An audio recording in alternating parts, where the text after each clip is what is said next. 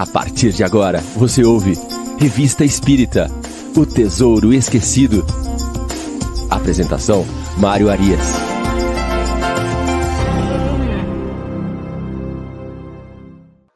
Olá, amigo ouvinte da Rádio Idefran. Estamos de volta com o programa Revista Espírita O Tesouro Esquecido. Hoje, dia 31 de julho de 2021. Sábado começa frio aqui no norte do estado de São Paulo, mas a chapa já está quente. Nós já estamos aqui preparados para um programa muito interessante, com artigos extremamente reflexivos. Nós estamos aqui abrindo amanhã da Rádio Idefran, abrindo amanhã de programas ao vivo, nosso Sábado com Kardec. Agora, às 9 horas da manhã, Revista Espírita O Tesouro Esquecido. Logo mais, às 10 horas, nós teremos o livro dos Espíritos em Destaque, hoje com a apresentação de Ricardo Fadu. E às 11 horas, o nosso tradicional Evangelho no Ar com o Chico Cruz. Tudo isso sob a supervisão técnica do nosso menino prodígio João Henrique. Muito obrigado, João, por ter levantado cedo nesse sábado frio, geladinho aqui. Mas vamos lá, vamos esquentando o nosso sábado nós estamos chegando no nosso programa de número 71. A turma já está chegando aqui, a turma levantou cedo também para acompanhar o livro dos Espíritos em destaque e agora a Revista Espírita. Nós estamos no, no, no ano de 1859, então está aqui a nossa revista, esse tesouro que nos traz tantas informações. E aqui nós conhecemos a doutrina espírita na íntegra e na real não é? É como se fosse um passeio pela doutrina espírita, tendo como guia nada mais, nada menos do que Allan Kardec. Programa de número 71, mês de junho de 1859. Turma está chegando aí. Faz um favor para nós, dá um like aí, deixa seu joinha no nosso vídeo, para que esse vídeo possa se espalhar para mais pessoas e que mais pessoas venham conhecer a Revista Espírita. É uma obra pouco estudada, pouco conhecida. É um prazer estar aqui com vocês. Vamos ver quem já está chegando aqui. Estamos lá com a Sheila e Rejane de Poços de Caldas, sempre conosco aqui. Miriam Farias também, lá de Balneário Rincão. Santa Catarina lá. Deve estar tá frio, que, que aí sim, hein? A Zilda Soares, nossa querida aqui do Luz e Amor. Darlene Cares, sempre conosco também. Gisele Nascimento, também Luz e Amor. Espiritismo Sul Canal. Ah lá, bom dia na audiência. Muito obrigado, muito obrigado. A Denise de Freitas Naline, a Gabriela Lopes, também conosco sempre aqui, a Verinha Vera Souza, Inês Cirilo, o Reinaldo lá de Sarandi, do Paraná.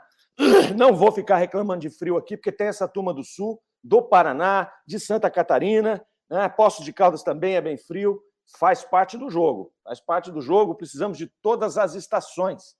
E vamos lá, sem mais delongas, vamos entrando aqui nesse nesse meio do mês de junho de 59. Agora nós chegamos na sessão Palestras Familiares de Além Túmulo, uma sessão muito interessante. Ah, então, a Miriam está perguntando como está o frio. Aqui está tá mais ou menos, vai. Não tenho coragem de falar que está frio perto desse povo do sul aí, não. Está mais ou menos. Deve estar tá aqui, sei lá, uns 7, 8 graus agora, está até bom. Vamos em frente. Palestras familiares além túmulo. Kardec fazia aqui a exposição dos diálogos que eles tinham na Sociedade Espírita de Paris com, com aqueles espíritos que eles normalmente evocavam. Então, Kardec evocava ali toda a sorte de espíritos. Haviam aqueles que eram mais conhecidos, aqueles que já tinham um, feito alguma obra no planeta Terra que fosse digna de nota, né? espíritos de reis, de imperadores, enfim, e também espíritos comuns, que ele chamava de espíritos ordinários, aqueles espíritos que tiveram uma vida comum no planeta Terra e que vêm, através dessas palestras familiares de além-túmulo, demonstrar suas experiências, né? dizer para nós o que aprenderam, dizer para nós o seu sentimento né, com relação a essa vida no planeta Terra, vem também trazer as suas sensações agora no plano espiritual, vem nos dar aquela aquela ideia exata de o que aconteceu no momento da passagem, né, como eles se sentiram, como eles se descobriram, qual o nível de perturbação que tiveram, o que estão fazendo no plano espiritual, quais são as suas atividades. Então é muito dinâmico, essa sessão é muito dinâmica, e Kardec, ele mesmo diz que aprendeu muito com essas palestras, é, com esses espíritos, e inclusive para vir construindo toda todo o arsenal teórico da doutrina espírita e vim confrontando né, aqueles conceitos que ele colocava como doutrinários. Então, ele tinha conceitos doutrinários que ele vinha testando nessas evocações o tempo todo. Então, ele fazia pergunta, a mesma pergunta para vários espíritos com vários médiums diferentes, justamente para poder checar, para poder afinar a questão doutrinária que ele estava construindo ali na codificação da doutrina espírita. Então, é muito bacana, como eu disse, é uma viagem tendo como guia o próprio Kardec, porque ele vai pontuando aquilo que ele foi achando de interessante. Antes de nós entrarmos aqui na primeira palestra, mais um detalhe importante a ser colocado é que Kardec procurava, dentro dessas palestras também, identificar o espírito. Né? Então, sutilmente, ele fazia perguntas ali que somente aquele espírito evocado poderia responder. E algumas vezes ele tinha à sua disposição um médium vidente que fazia a descrição do espírito comunicante, depois ele checava com pessoas que conheciam aquele espírito em vida ou checava na biografia, e também ele fazia algumas perguntas direcionadas ali para checar a identidade. Obviamente, nós não estamos aqui é, é, afirmando que todos os espíritos que se comunicaram aqui com aqueles nomes evocados eram de fato aquelas personalidades. Que deixa isso claro, né? Às vezes você não tem condição de saber se você evocou determinado espírito e se é ele que está fazendo aquela comunicação, ou se é algum outro espírito que está se aproveitando do momento ali, enfim. Então, existem essas condições todas, mas o que vale aqui é o conteúdo. Kardec batia muito nessa tecla de que o conteúdo da mensagem é que deve ser avaliado e dali extraído esses conhecimentos. Vamos lá, pois bem, o primeiro espírito a se manifestar aqui no nosso sábado com Kardec é o espírito de Humboldt. Então, Humboldt era um alemão, geógrafo, naturalista, explorador, foi uma pessoa famosa na, na, na, na comunidade científica, principalmente naquela época. Ele havia falecido em maio de 59 e foi evocado na Sociedade Parisiense de Estudos Espíritas nos dias 13 e dia 20 do mesmo mês, do mês de maio de 59, e transcritas agora na revista de junho. Então, havia pouquíssimo tempo que ele havia é, desencarnado.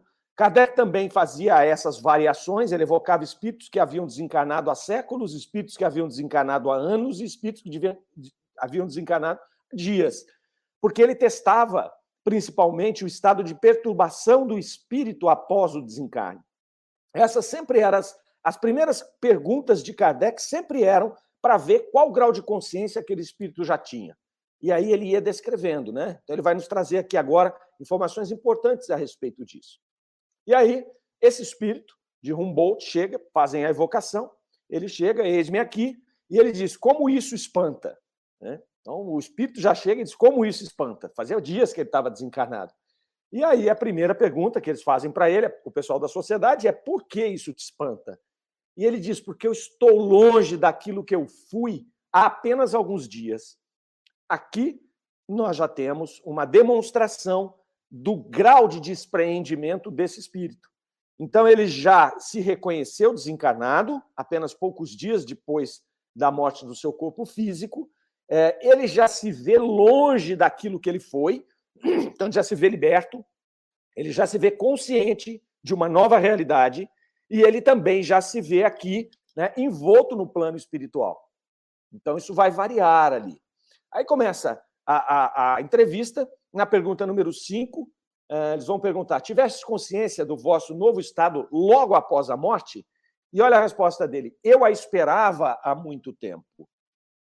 Kardec vai então fazer uma nota dizendo: ó, nos homens como Humboldt, que morrem de morte natural pela extinção gradual das suas forças, né, o espírito se reconhece muito mais rápido.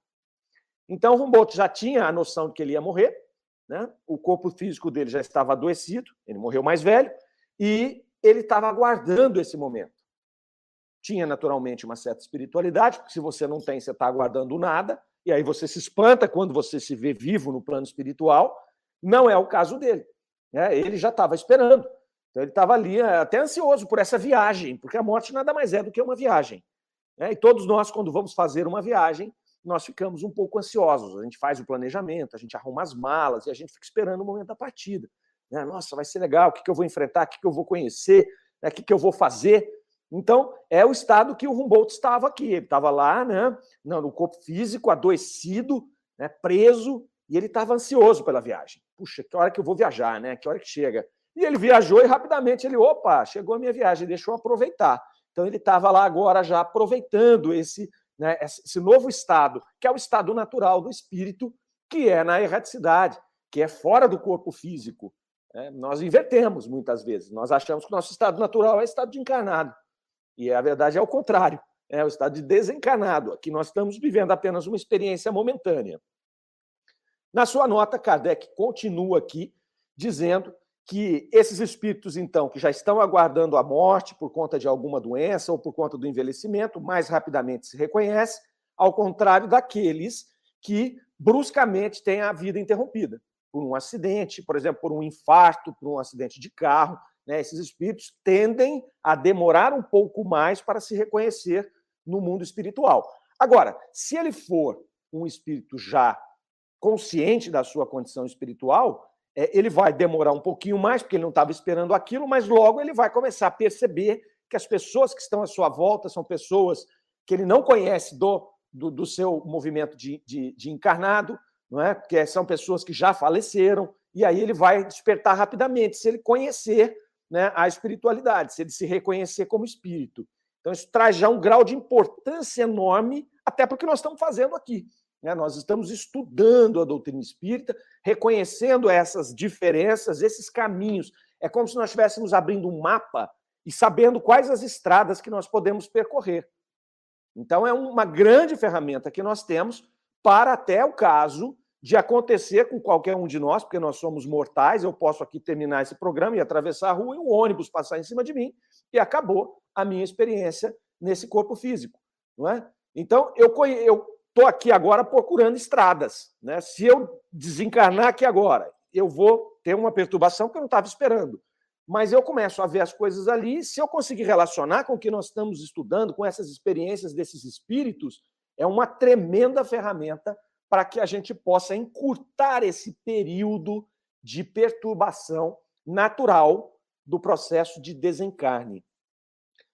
Continua a nota, Kardec dizendo que é, uma outra condição ajuda o espírito a se reconhecer rapidamente no plano espiritual, que é justamente o conhecimento da espiritualidade, os pensamentos elevados. Então, esse indivíduo ele já está se conectando com a espiritualidade maior. Ele já está ali né, fazendo, através da oração, através dos pensamentos elevados, através da espiritualização, ele já está se aproximando das esferas mais altas da espiritualidade.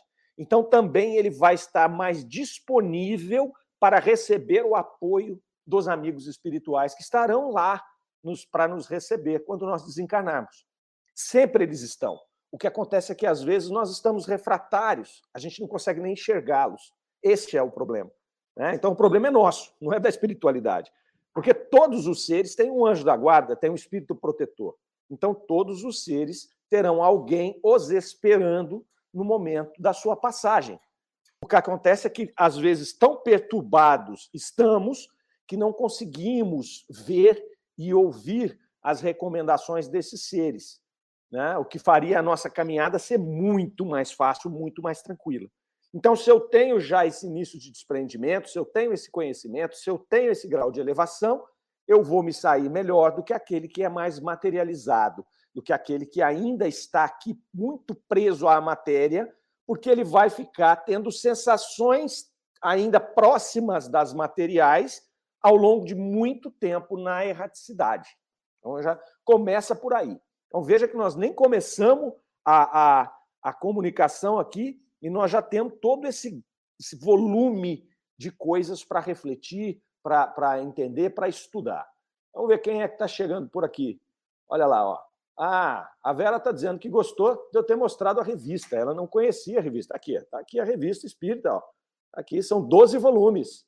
Compre lá no Idefran. O Idefran tem lá a revista Espírita. Você pode ir lá comprar um volume do ano que você quiser. Você pode comprar todos. E você tem também na Kardecpedia. Basta digitar kardecpedia.com.br aí que você tem todas as edições da revista Espírita, todos os fascículos gratuitamente para você pesquisar por tema Então você vai lá no Kardecpedia, coloca lá reencarnação, vai mostrar para você na revista tudo que fala de reencarnação aqui, Verinha. Tá certo? Então pode, pode começar, não é por falta de material que a gente vai dizer que não vai estudar, né, gente? Ó, o Ricardo Fadu. O Ricardo Fadu acordou cedo, tá lá, sábado show na Rádio Defran. Fadu, daqui a pouquinho está apresentando o livro Dos Espíritos em Destaque. O Valdir também está aqui conosco, a Elô Ribeiro, a Tati Oliveira, também do Luz e Amor. Ó, o Cleiton Fujimura. Bom dia, Cleiton. Chega aí, chega com a gente aí. A Sheila Rejane, Fátima Pradella, também um ótimo sábado a todos. O Cleiton está colocando ali, ó, não sei é, lidar com perdas e por morar fora do Brasil, estar longe da minha família, eu fico em pânico toda vez que recebo uma ligação telefônica de algum familiar. Já penso no pior. Estou aqui para aprender. É isso mesmo, Cleiton. Aprenda aqui, tanto com os programas do Idefran, vendo lá no Kardecpedia, você vai ver que essa distância sua, da, do pessoal que está aqui no Brasil, ela é uma limitação nossa, mas nós estamos juntos em espírito o tempo todo. Olha a Sheila Rejane perguntando lá, ó, se quando desencarnamos, o nosso anjo da guarda se apresenta a nós. Olha só, nosso anjo da guarda está sempre conosco. Nosso anjo da guarda ele pode estar tá até encarnado no mundo superior, uma vez que ele sempre é de uma ordem superior à nossa, né? Mas a partir do momento em que eu penso, que eu o evoco por pensamento, ele está comigo. Então, se eu desencarno, né? Se eu tenho a sorte de desencarnar conectado com o meu anjo guardião, eu provavelmente vou conhecê-lo. Né? E se eu não tenho essa sorte, ele vai me abandonar? Não, ele está conectado comigo. O problema é que, às vezes, como eu disse, se nós estamos aqui atrelados à materialidade, nós não vamos conseguir fazer essa conexão. Ele está conectado, mas eu não estou. Entendeu? Então é a mesma coisa que ele tentar ligar para mim, meu telefone está desligado. Ele não vai conseguir. O dele está ligado, o dele está pronto, ele está discando o número certo, mas o meu está desligado. Ele não consegue. Enquanto eu não ligar o meu telefone, nesse exemplo que eu estou dando, eu não vou conseguir fazer a conexão com ele. E o que é ligar o telefone? É você estudar, é você se conscientizar, é você se elevar moralmente, para que você possa ter esse grau de sintonia, essa conexão com esse anjo guardião e provavelmente ele vai te receber quando você desencarnar. Né? Não é que ele vai estar junto, ele vai te dar a mão, ele vai falar: vamos, sai daí, essa experiência já acabou, valeu, vamos começar de novo. A Elo Ribeiro está lá colocando, fazendo uma pergunta. Após o desencarne, temos espíritos amigos nos esperando. O contrário também, espíritos desafetos nos aguardando. O que faz essa diferença? O que faz essa diferença é o nosso estado moral. O que faz essa diferença é justamente a nossa sintonia nós andamos com as companhias que nós atraímos, não é? Então a gente pode ter sempre desafetos que nós construímos em outras encarnações, mas acontece que se eu me desconecto, não é, fluidicamente, porque eu me elevei, no momento do meu desencarne, eles podem até estar por ali, mas estarão também os espíritos amigos. E com a sua autoridade moral irresistível, né, eles não ousarão os os menos evoluídos não ousarão se aproximar, porque isso aí é uma regra clara dentro da doutrina espírita de que esses espíritos com um, um, estado moral mais elevado têm uma autoridade moral irresistível sobre os demais. Então, essa é a grande diferença. A gente está sempre cheio de gente conosco e nós escolhemos com quem nós vamos andar. Né? Assim acontece no planeta Terra. Eu tenho uma série de amigos e eu tenho amigos com diversas aptidões, com diversos graus de interesse e eu escolho com quem eu vou andar, né? Eu escolho com quem eu vou andar. Diga-me com quem andas, eu te direi quem, é, quem és. Um ditado antigo. É assim encarnado, será assim desencarnados. Sigamos aqui com a comunicação do Humboldt. Na pergunta número 6, eles vão perguntar se ele tem saudade da vida terrestre. Nós já vimos que ele, como é que ele se deu o processo de desencarne dele. E ele vai dizer: não, eu me sinto totalmente feliz aqui, eu não me sinto mais na prisão. Olha que legal. Eu não me sinto mais na prisão. O corpo físico é uma prisão. Né? Ele está livre. Para que, que ele vai ter saudade? Né? Que prazer, que agradável momento. Né? E ele dá graças a Deus por estar desencarnado.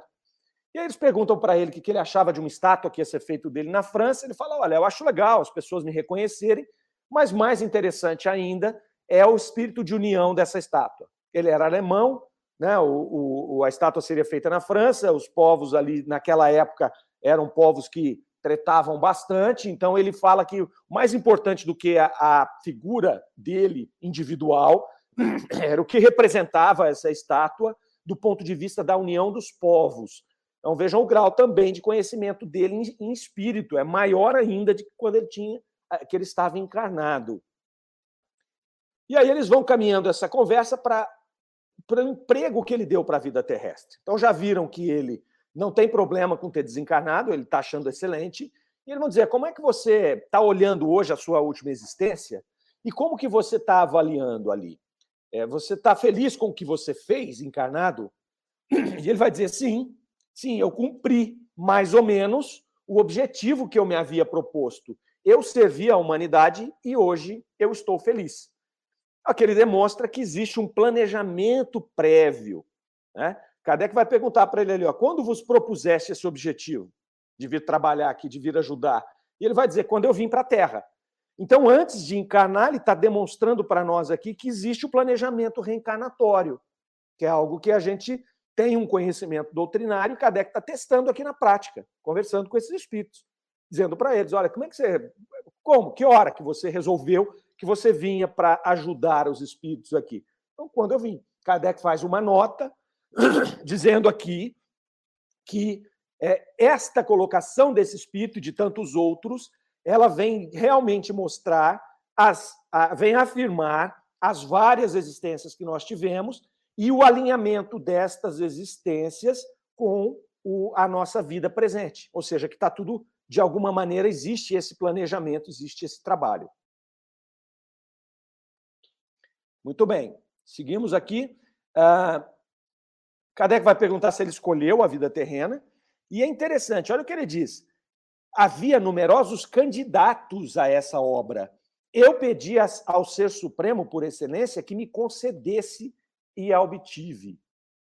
Então, ele não só pediu a vaga de reencarnar com esta missão de auxiliar os outros seres humanos, através dos seus conhecimentos científicos, como ele teve que concorrer para a vaga. Né? É um concurso, é um concurso público para reencarnar. Então ele teve que concorrer, tinha vários espíritos que queriam a vaga e ele pediu ao ser supremo, ao ser por excelência, que permitisse que ele fizesse esse trabalho. E ele veio. Né? E ele veio. Vocês se lembram que na pergunta anterior ele falou: eu cumpri mais ou menos? Porque não é fácil, não. Ele não está dizendo aqui que ele cumpriu com, ó, eu cumpri com excelência meu trabalho, não. Ele cumpriu mais ou menos. Porque a carne é complicada, né? né? Quando a gente cai aqui no planeta Terra, a coisa muda, né? Treino é treino e jogo é jogo, já dizia o Romário. Quando a gente cai aqui, a, a, o bicho pega, porque aí nós temos a limitação da carne, nós temos a influência do meio, né? nós temos uma série de situações, nós temos aqui todas as tentações né, dos prazeres é, do mundo material, de diversas ordens, que estão aqui né, nos enuviando e muitas vezes tirando para nós essa visão clara do que a gente veio fazer. Esse é o grande desafio. É por isso que a encarnação existe para que a gente possa testar as nossas verdadeiras inclinações. Não adianta eu fazer um plano certinho lá, eu vou fazer isso, eu vou fazer aquilo. A hora que eu caio aqui com todas essas variáveis e que eu não lembro do plano, porque esse é o, que é, é, é o grande problema, eu não tenho aquilo lá exatamente. Né? Se eu me conecto com, com a espiritualidade maior, se eu me conecto, conecto sempre com o meu espírito protetor, com o meu anjo guardião, eu vou ter uma visão mais clara desse plano, não é? Porque eu vou ter condição de, de, de, de perceber isso. Se eu fico aqui no meu mundinho, encarnado, esqueço que eu tenho espírito protetor, esqueço da espiritualidade superior, fica mais difícil. Eu não tenho esse plano na mão. E aí eu vou me rendendo a várias situações, e quando eu chego no plano espiritual, eu falo: nossa, eu tinha programado tanta coisa para fazer e eu não fiz nada ou eu não fiz nem a metade. Né? E aqui ele vai mostrar para nós: havia numerosos candidatos a essa obra. Não é fácil. Não é falar, ah, quero reencarnar, quero reencarnar no Brasil, quero fazer isso, quero fazer aquilo. Não é fácil. Né? É, a encarnação é algo raro, é algo que a gente tem que tomar muito cuidado com o momento da gente encarnado aqui, porque não é fácil reencarnar. Ah, muitas vezes a gente banaliza, mesmo as, dentro da, da, da, da doutrina espírita ou da espiritualidade. Você fala assim, ah, eu vou de boa nessa aqui porque eu tenho outra. Na outra eu resolvo o meu problema. Não, não é fácil virar outra. É penoso, é custoso. Olha aqui, havia numerosos espíritos buscando a mesma vaga. Então, nós temos que aqui aproveitar esta grande oportunidade que nós estamos tendo. Continua a conversa aqui. Eles vão perguntar para ele: Você se lembra da existência anterior que precedeu essa que você acabava de deixar? Ele, sim, ela passou longe da Terra, num mundo muito diferente do vosso. E aí pergunta: esse mundo era superior ou inferior? E o espírito, até humildemente, diz: Olha, me desculpa, mas ele era superior. E aí, Kardec vai perguntar ali por que, que ele veio. Ele falou: Olha, eu vim em missão, né? nós não damos aos ricos, nós damos a quem precisa. Então eu estava lá na condição de ajudar, eu pedi para ajudar e eu vim em missão nesse planeta, a partir de um mundo superior, para poder auxiliar aqueles irmãos né, de jornada que ainda estão atrasados a poderem acelerar o seu passo evolutivo. Na pergunta número 15, poderias nos dar uma descrição dos seres animados do mundo em que viveis? Importante a gente pontuar essa pergunta. Kardec veio lá desde 58 fazendo entrevistas com espíritos e discutindo a respeito dessas condições de mundos. Né? Então, ele falava sobre os seres dos mundos inferiores ao da Terra, ele falava sobre os seres dos espíritos superiores. E ele vinha casando essas informações. E ele pergunta para esse espírito: diz para mim, como é que é lá? Como é que são os seres animados lá? Me fala como, como, como é a, a situação orgânica. Novamente, uma resposta muito interessante que nos traz reflexões. Ele fala assim: há pouco eu fala, eu ao falar-vos, eu tinha esse desejo de descrever os seres, mas compreendi a tempo que teria dificuldade em vou-lo explicar perfeitamente. Isso é importante para a gente parar e pensar. Esse espírito ele vem de um mundo superior, onde a organização dos seres física, ele está falando aqui, né? Os seres animados, descreve os seres animados, é diferente da nossa. Ele vem para a comunicação, chega na comunicação e fala: Eu vou explicar para eles como é aqui. E começa a comunicação e ele percebe a tempo que ele não devia explicar, porque a gente não ia entender. É muito difícil, porque nós temos aqui as nossas, os, o nosso grau de conhecimento. Então, nós temos o nosso grau de conhecimento de botânica, de anatomia, de física, de química, de, enfim, das nossas ciências. E aí vem um espírito de um mundo superior, ele cai aqui e ele começa a dar descrição de seres de um outro planeta, diferente do nosso, superior ao nosso, cujos seres têm uma condição física diferente da nossa e nós não entendemos nada. Óbvio, óbvio, nós não temos condição de entender. É a mesma coisa que um físico quântico chegar para mim aqui agora e começar a me dar uma aula de física quântica. Eu não tenho condição nenhuma de entender aquilo. Nenhuma. Eu não conheço nem a física convencional, newtoniana. Como é que eu vou conhecer de física quântica? Se eu me aventurar, eu vou falar bobagem. Eu vou entender tudo errado e vou falar bobagem. Por isso que esse espírito recuou. E aí ele passa a descrever somente o estado moral desses seres. E ele ainda fala: o estado moral vocês já conseguiram compreender que são todos seres mais evoluídos, cujos pensamentos, cujos pensamentos são todos voltados para o bem. Então ele vai trazer aqui a diferença moral desses espíritos de todos aqueles seres. Ali o mal não impera como impera entre vós. Então ele vai trazer essa situação que é mais fácil de nós entendermos. Quando se ele trouxesse uma questão científica, uma questão material, seria intransponível. A conversa chegaria num ponto ali de confusão que você passa até a desacreditar o resto que o espírito está falando. Você fala, isso não pode existir, porque eu parto dos meus conhecimentos. E veja que bizarro é. A gente parte dos nossos conhecimentos para avaliar o um mundo superior. Não vai dar certo. Se eu partir do meu conhecimento para avaliar um mundo inferior, eu tenho mais facilidade, porque eu já passei por lá. Como eu já passei por lá, os meus conhecimentos, eles alcançam aquele mundo. Compreendem? Agora, para um mundo superior, eu não passei. Eu não sei como funciona a química, a física, a anatomia. Eu não sei nada daquele mundo. A gente não sabe nada nem do nosso. Os cientistas nos dizem que a gente sabe algo em torno de 4% do nosso universo conhecido. O resto a gente não sabe, desconhece totalmente. Existem leis de física, de química que nós não alcançamos ainda, não temos instrumentos, não temos conhecimentos. Há 200 anos, 300 anos, se você falasse que havia um micróbio, nós tratamos disso na semana passada, as pessoas diziam que você era louco.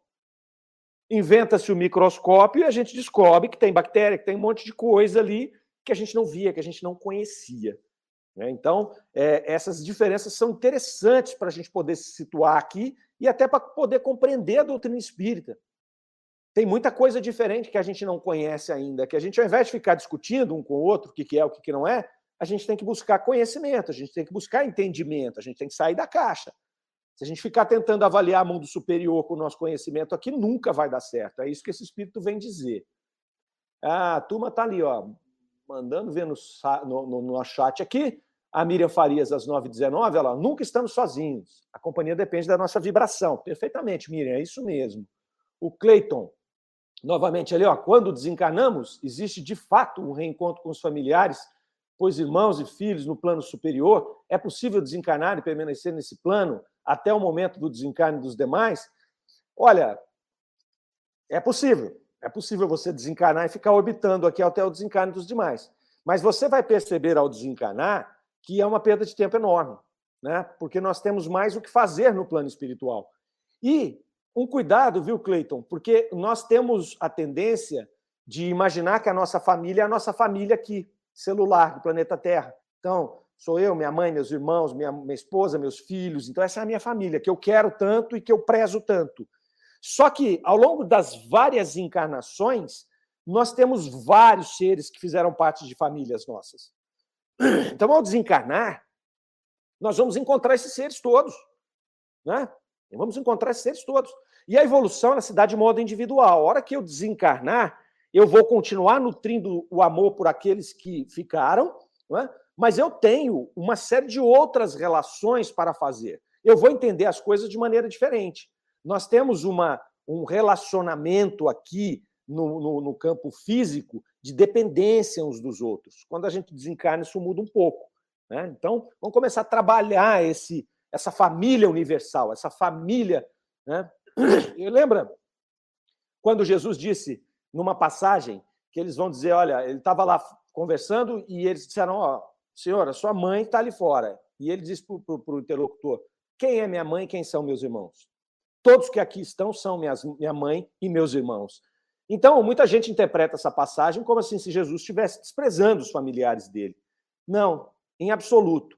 O que Jesus estava fazendo era dando uma lição, ele faz isso toda hora, né, de que o amor incondicional não separa quem é a nossa mãe, quem é o nosso irmão, quem é o nosso inimigo. O amor é incondicional. Jesus amava a todos exatamente da mesma forma.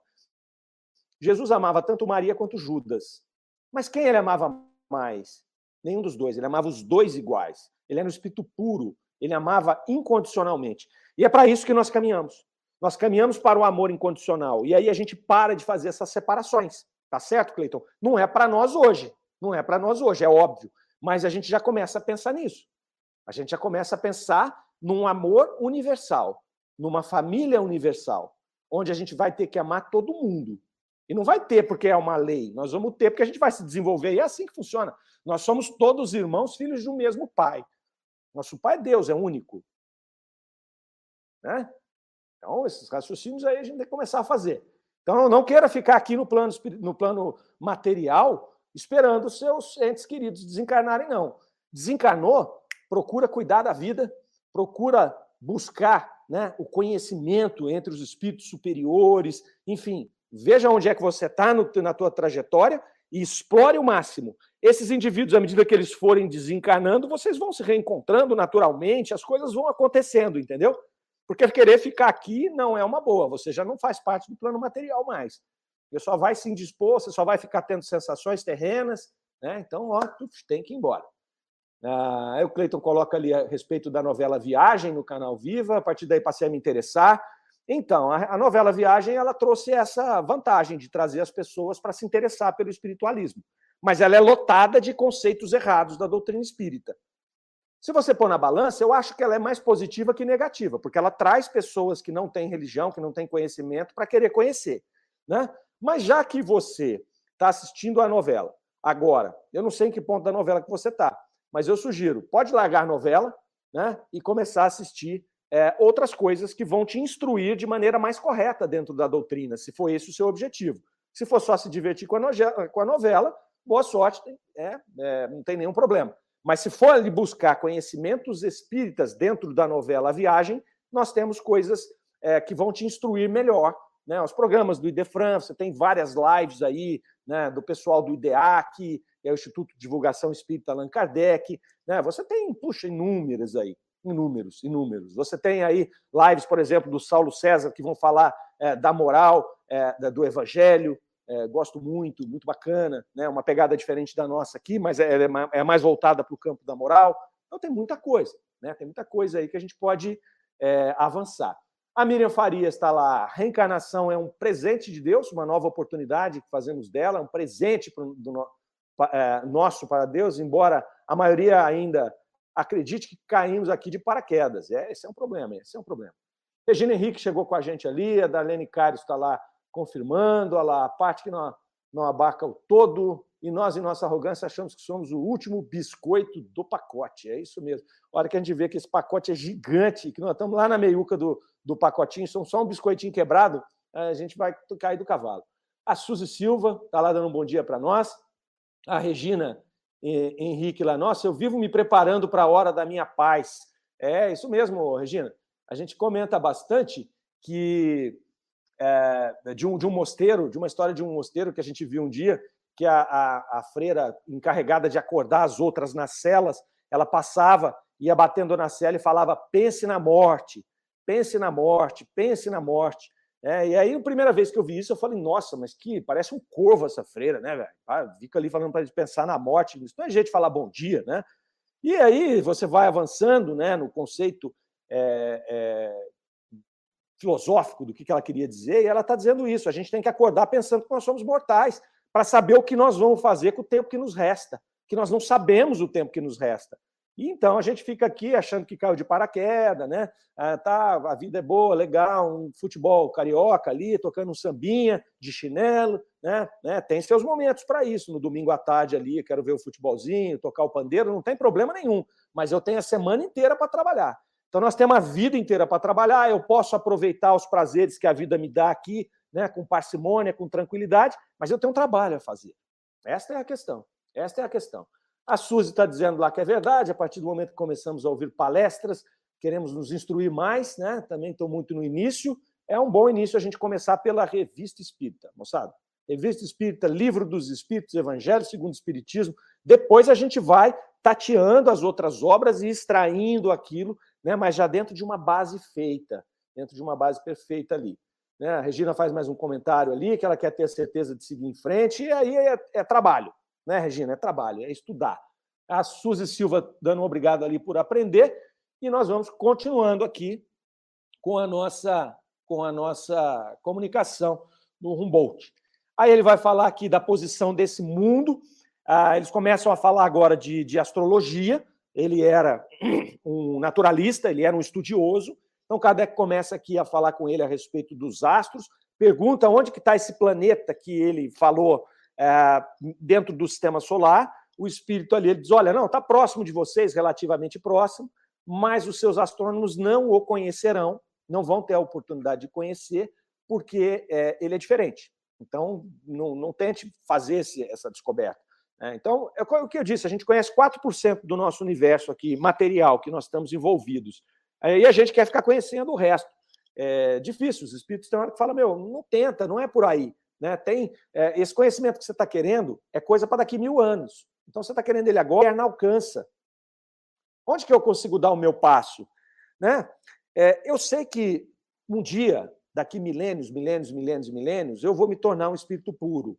Isso é natural, todos nós vamos, todos nós vamos. Né? Desde nós aqui, meros mortais, aqui encarnados no Brasil, até Albert a, a, a, Hitler, Adolf Hitler, que foi uma das personalidades que nós entendemos como a mais cruel que pisou nesse planeta aqui do mundo moderno.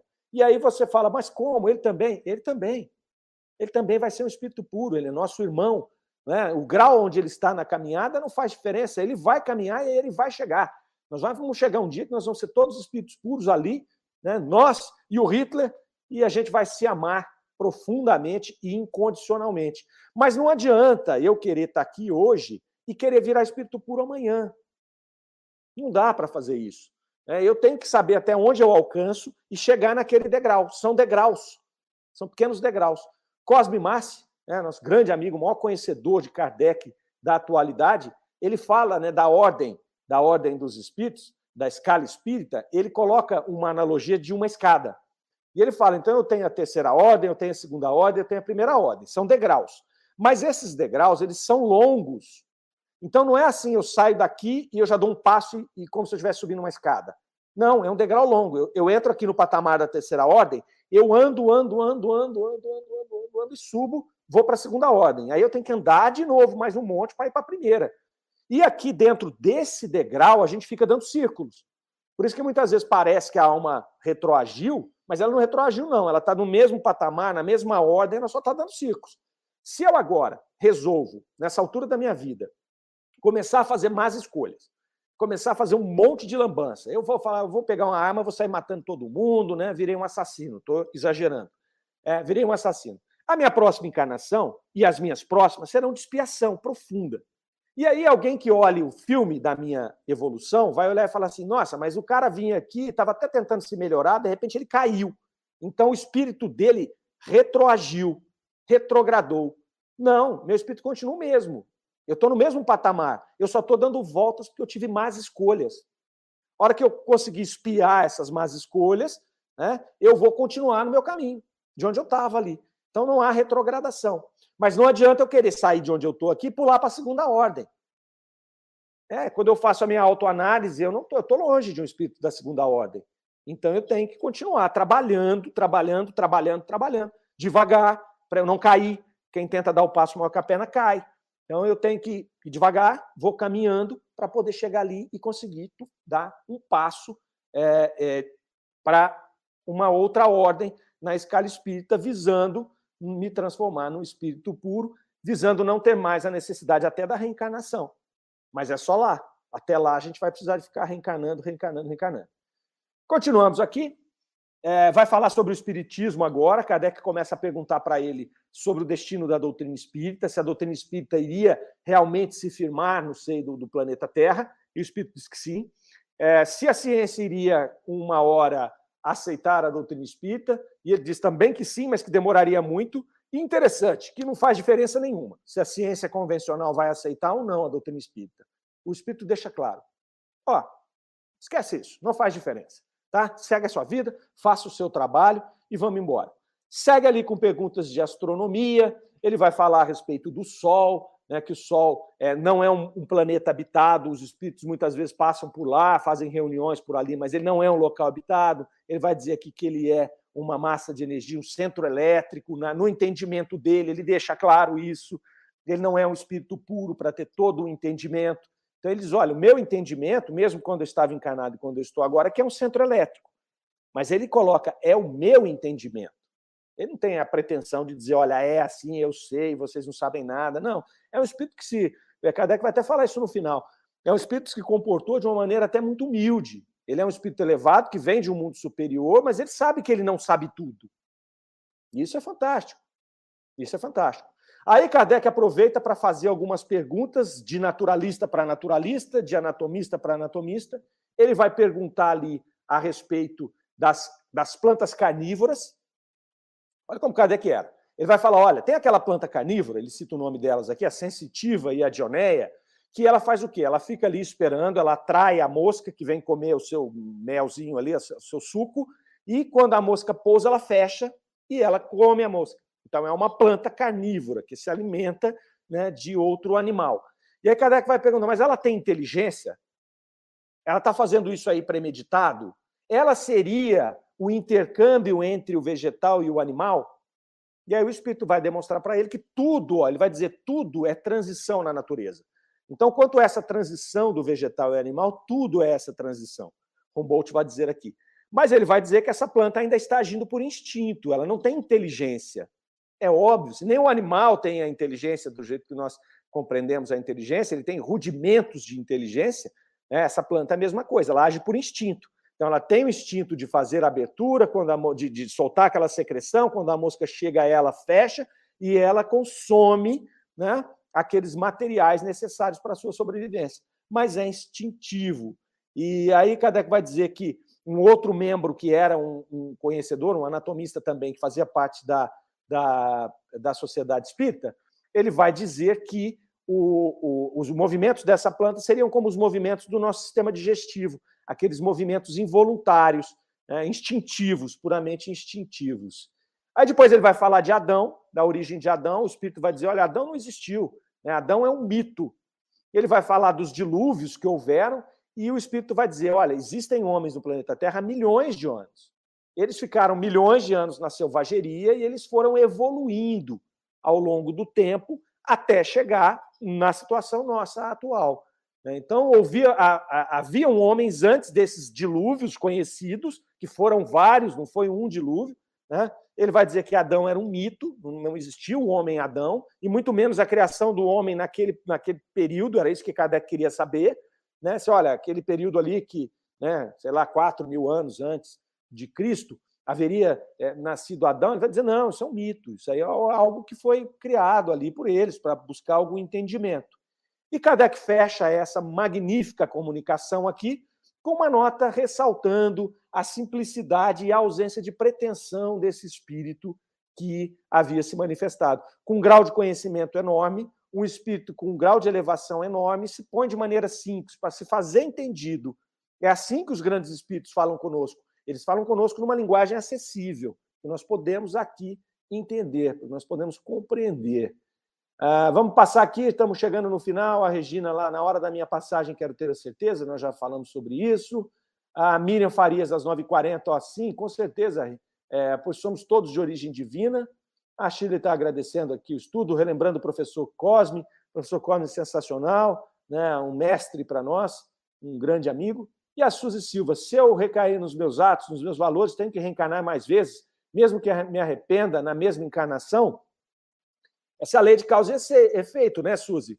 Eu, se eu fizer um mal e me arrepender, o arrependimento ele é um atenuante, ele me ajuda, mas ele não apaga o mal que eu fiz. Então, é, tudo é baseado na evolução, não é baseado na, na, na, na, punição. Não é porque eu fiz um mal que Deus vai me punir com o mesmo mal. Não. O nosso objetivo aqui é evoluir, é crescer, é, é melhorar a nossa condição moral.